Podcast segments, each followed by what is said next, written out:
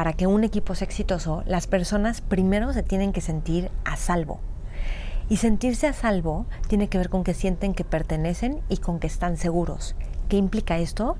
Que sienten que ellos son importantes, que son escuchados, que pueden opinar y que la relación es a largo plazo. O sea, que hay un futuro para ti en ese lugar y en la relación. Y eso es algo clave en los equipos exitosos. Te doy la bienvenida, soy Maite Valverde de Loyola. Aquí encontrarás meditaciones, entrevistas y temas que exploro junto contigo. Te comparto todo lo que te puede generar conciencia y libertad para tu vida, para tu vida. Sé que te servirá, disfrútalo. Te espero en mis redes sociales Maite Valverde de Loyola. Por supuesto, suscríbete a mi canal de YouTube. Te va a encantar. Y Facebook, Twitter e Instagram. Y por cierto, si quieres recibir mails de conciencia, mails que mando dos o tres veces al mes, también te van a servir un montón. Escríbeme a maitevalverde.yahoo.com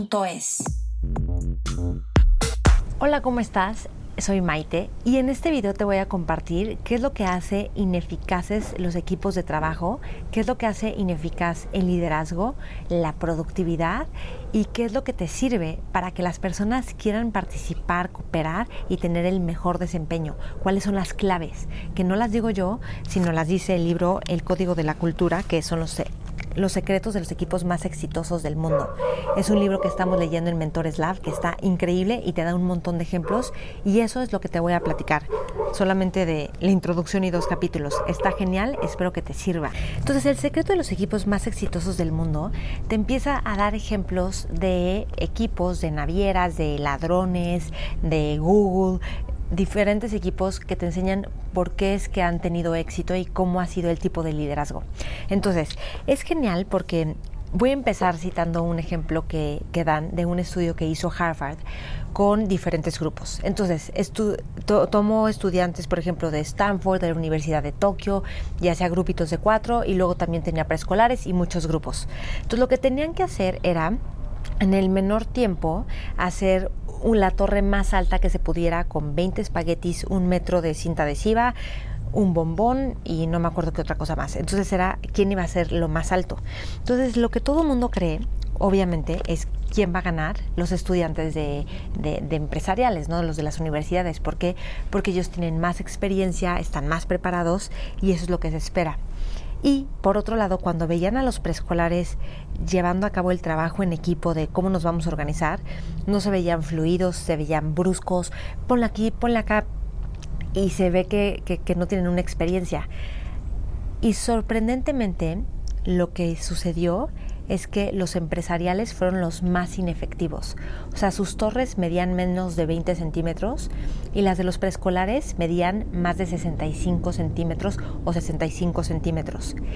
Curiosamente los preescolares no formulaban preguntas o analizaban estrategias o veían qué era lo mejor que había que hacer, sino simplemente se pusieron a trabajar y con señales y como indicaciones muy bruscas de haz aquí, pon acá, quita esto, con eso lograron ganar.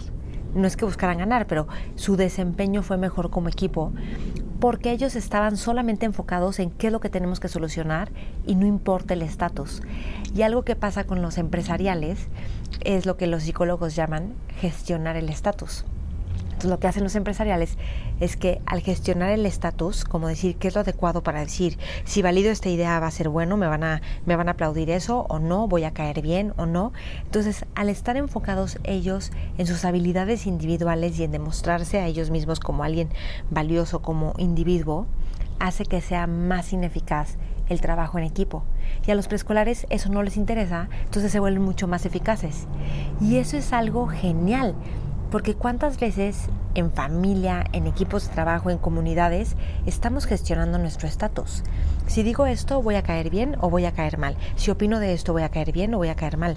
Y nos volvemos ineficaces porque estamos viendo el estatus en lugar de cuál es el, problema y los empresariales buscaban tanto hacer lo correcto porque eran los inteligentes y los de la experiencia que se olvidaban del problema por mostrar todo esto. Entonces, esto es súper interesante porque el libro dice, la cultura es un conjunto de relaciones vivas con un objeto en común. no es algo que se hace, es algo que haces. O sea, los preescolares están haciendo algo y también los empresariales están cuidándose de algo, ¿no? Pero hay otra parte interesante que es que hacen un experimento de la manzana podrida. Entonces entrenan a un cuate que iba a intervenir en diferentes equipos, iba a ser como que iba a mostrar flojera, siempre pesimismo y tal, ¿no? Y como que iba a invalidar, iba a estar de jeta, lo que sea. Entonces empieza a tener interacciones con los grupos y lo que empieza a pasar es que inmediatamente los grupos empiezan a contagiar de su pereza y de su mala actitud. Entonces ellos reportaban después como que sí, todo bien, pero en realidad estaban desanimados y ya ni les inspiraba el proyecto.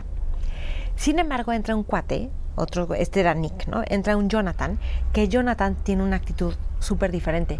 No se engancha con el pesimismo, la pereza de Nick y empieza a sonreír, a incluir las opiniones de los demás. Les preguntaba a ustedes qué piensan, cómo le hacen y se ponía curioso pero no era protagónico, sino que más bien se interesaba por cómo estaban los demás.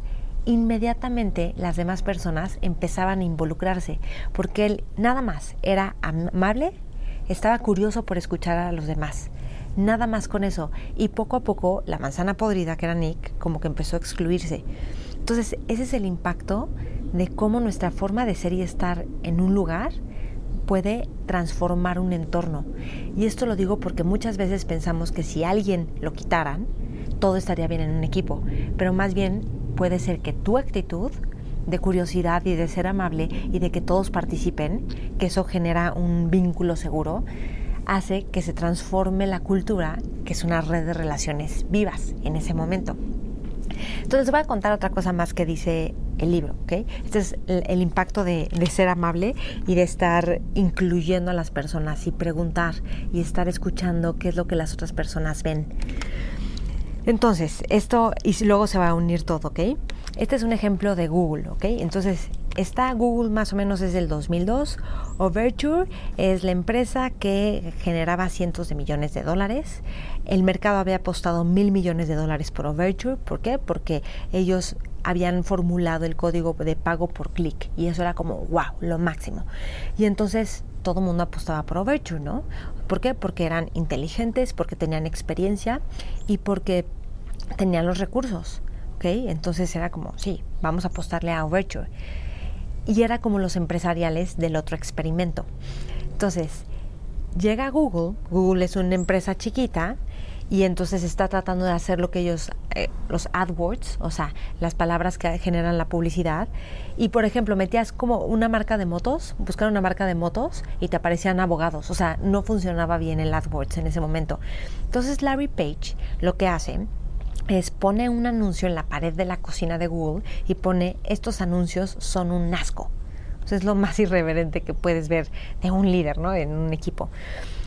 Y entonces porque todo salía mal. Entonces llega un cuate que se llama Jeff Dean un día, está en la cocina preparándose un capuchino y ve el título de estos anuncios son un asco y él dice, ah, o sea, él tenía su chamba, un montón de chamba y dijo, yo creo que yo puedo resolver esto. Entonces no le importó si tenía su chamba, si era algo que le tocaba o no le tocaba.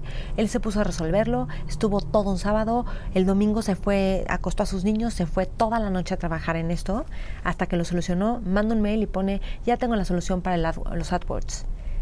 Y a partir de ese momento, Google de, tener, de ganar 6 millones de dólares pasó a 99 millones de dólares y en 2014 generaba 160 millones de dólares y la publicidad en Google se vuelve el 90% de los ingresos, lo cual permite financiar proyectos innovadores de Google. Entonces fíjense nada más el brinco que da. Ok, esto es importante porque Jeff Dean no dice, eso a mí no me toca, eso es de otra área, a mí me toca otra cosa. Él dice, no, yo sé, creo que algo hice parecido en el pasado, entonces yo creo que lo puedo resolver. Va, pum, se apasiona, está todo el sábado, todo el domingo en la noche, lo manda y ya.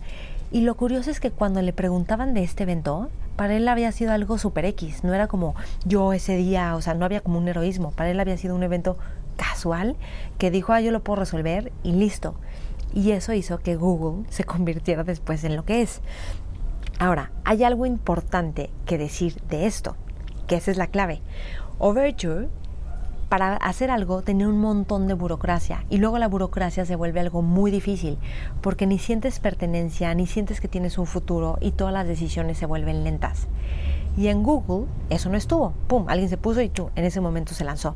Pero había algo más importante. En Overture no tenían sentido de pertenencia a las personas.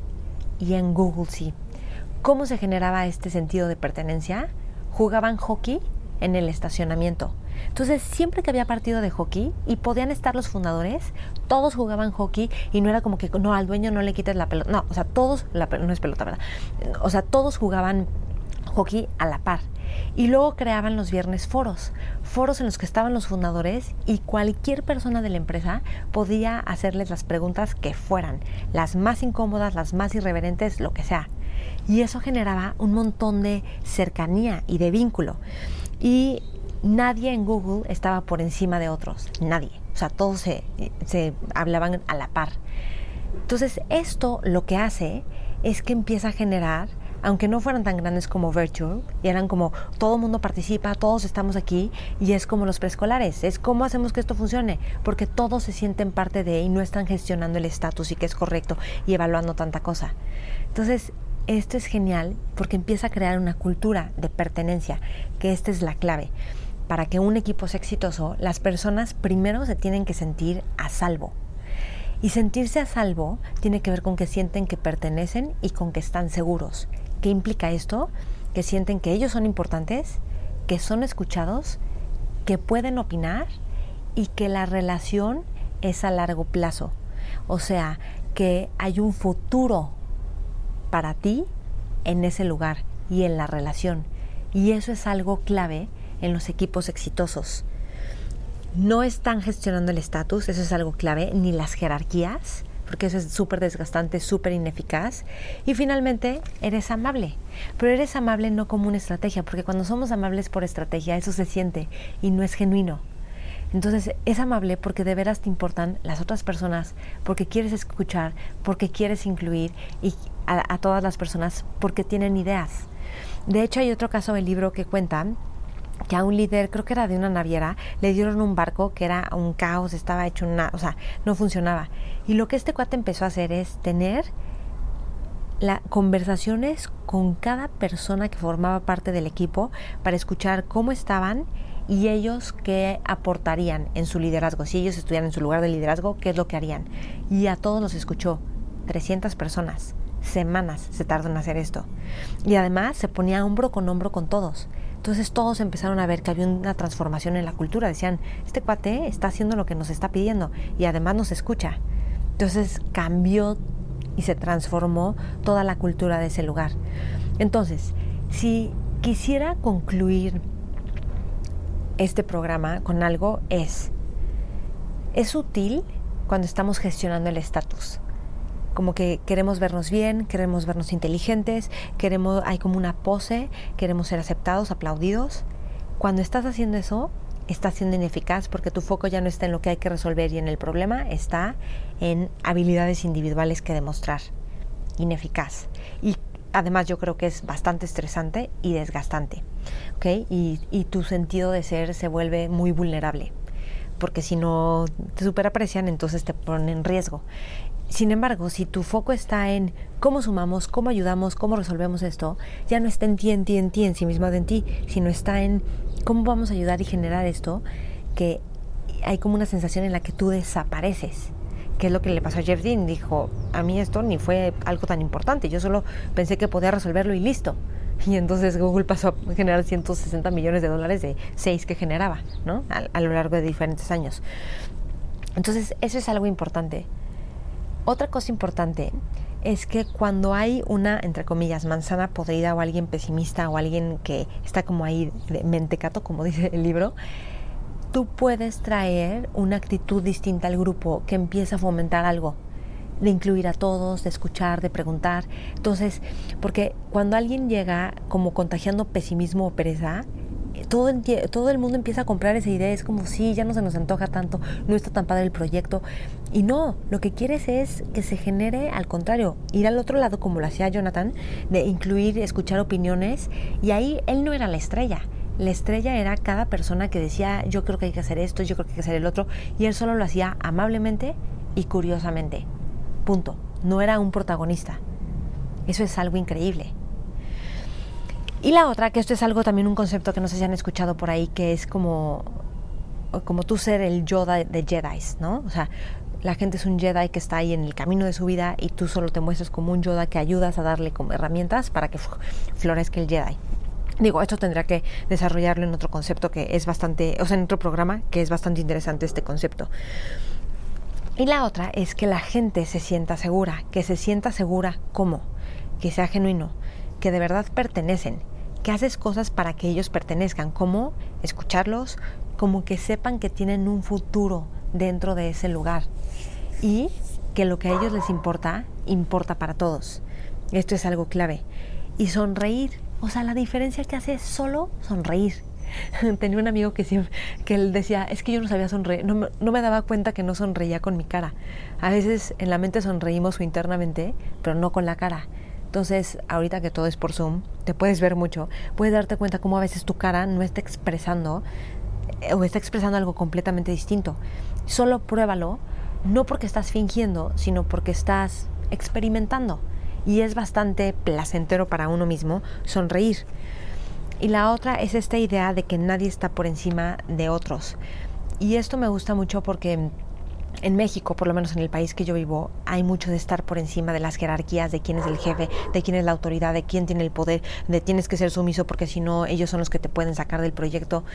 Y esta cosa en, la que no hay pares y las relaciones se ven luego, luego, o sea, tú ves en un equipo, ves quién tiene el poder y la autoridad, en todo el mundo, por supuesto.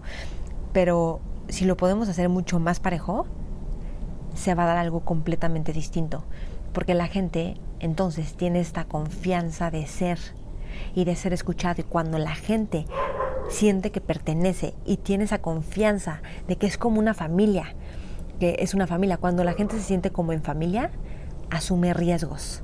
O sea, si esto es como si tú dices, esto es mi familia, vamos a asumir este riesgo como familia porque te sientes parte de y entonces la gente se compromete mucho más porque no dice, este le toca a otra persona, dice, esto también es mío, pues yo lo puedo resolver, adelante. Y de hecho, cuando uno mismo esté en esa postura, porque a veces decimos como eso a mí no me toca y qué flojera y yo para qué trabajo de más, pero no va por ahí, tiene que ver con involucrarte. A mí cuando me da flojera algo, a veces estoy en proyectos o en juntas que me dan mucha flojera o que siento que no están avanzando. Entonces, si yo empiezo como a comprar la pereza y la flojera y el juicio, se vuelve tedioso y no estoy aportando nada. En cambio, cuando empiezo a decir, ok, ¿cómo avanzamos esta conversación? Ok, ¿cómo yo doy esta idea que creo que puede servir? Ok, ¿cómo? Entonces tu postura ya es más proactiva y para ti es como parte de la familia, porque no lo ves como, bueno, la junta que a ver a qué hora acaba, porque así son estos, ¿no? Yo he tenido juntas con bancos, por ejemplo, internacionales, o sea, o instituciones grandes, donde es gente muy top, con un gran entrenamiento y preparación, y donde veo que hay mucha, o sea, que no son efectivas las juntas. No digo que siempre, pero alguna me ha tocado que no es efectiva. Y me doy cuenta que nos estamos perdiendo. Entonces lo que hago es, ¡pum!, aterrizar y ya, pero no es como que, ay, no, se están perdiendo y qué flojera, o la junta tiene que durar tres horas. No, yo empiezo a aterrizar porque quiero mover, porque quiero que suceda lo que es importante. Y ellos mismos me han dicho, es que sí, está buenísimo, tú nos ayudas a aterrizar. Yo digo, claro, porque somos parte de, somos como una familia. Entonces, espero que esto te haya servido ¿Para qué? Para tu familia, para tu trabajo, para tu comunidad, para tus grupos. Estos tips y estos ejemplos que tiene el secreto de los equipos más exitosos del mundo. Es el código de la cultura. Me encantará saber qué es lo que más te sirve de esto, de este pequeño resumen que te hice de dos capítulos, ¿eh? o tres introducción y dos capítulos. ¿Qué es lo que más te sirve? Y también quiero saber cuál es el concepto que vas a aplicar y en dónde porque aplicarlo es lo que va a hacer que digamos, órale, sí es cierto, sí sirve. Y además, para eso queremos los conceptos, ¿no? No solo para que sean buenas ideas que peloteamos, sino aplicarlas. Eh, ahí es donde está el verdadero valor. Entonces, si crees que este video, programa, le puede servir a alguien más, compártelo con esa persona. Gracias por compartir, gracias por comentar, gracias por escuchar, por ver y espero tus comentarios con qué es lo que más te gusta, qué es lo que más te sirve y si quieres pertenecer a mi base de datos, mándame un correo a cursosmaite.gmail.com y pones quiero ser parte de tu base de datos, les mando un mail a la semana más o menos compartiéndoles lo que estoy haciendo en mentores o si tengo algún curso y les tengo descuentos o así, ¿ok? Y también para estar en contacto. Entonces, Estos son los secretos de equipos exitosos. Hay un montón de cosas, pero acuérdate, sonríe, sea amable, incluye, escucha y genera una relación a futuro, que la gente se sienta seguro contigo o en tu equipo y sepan que tienen un futuro. Eso es la clave para que la gente sea productiva, se involucre y se comprometa. Y tú no esperes a que alguien más lo haga. Tú hazlo siempre en tu vida. Gracias, espero que te sirva. Espero que te haya servido y gustado lo que comparto en este podcast. No olvides compartirlo con más personas, también compartirlo en tus redes y taguearme, porque me interesa saber qué es lo que más te gusta y más te sirve. Nos vemos en mis redes, Maite Valverde de Loyola, y acuérdate que está mi canal de YouTube y mi podcast. También lo encuentras con mi nombre, Maite Valverde de Loyola. Gracias y hasta la próxima.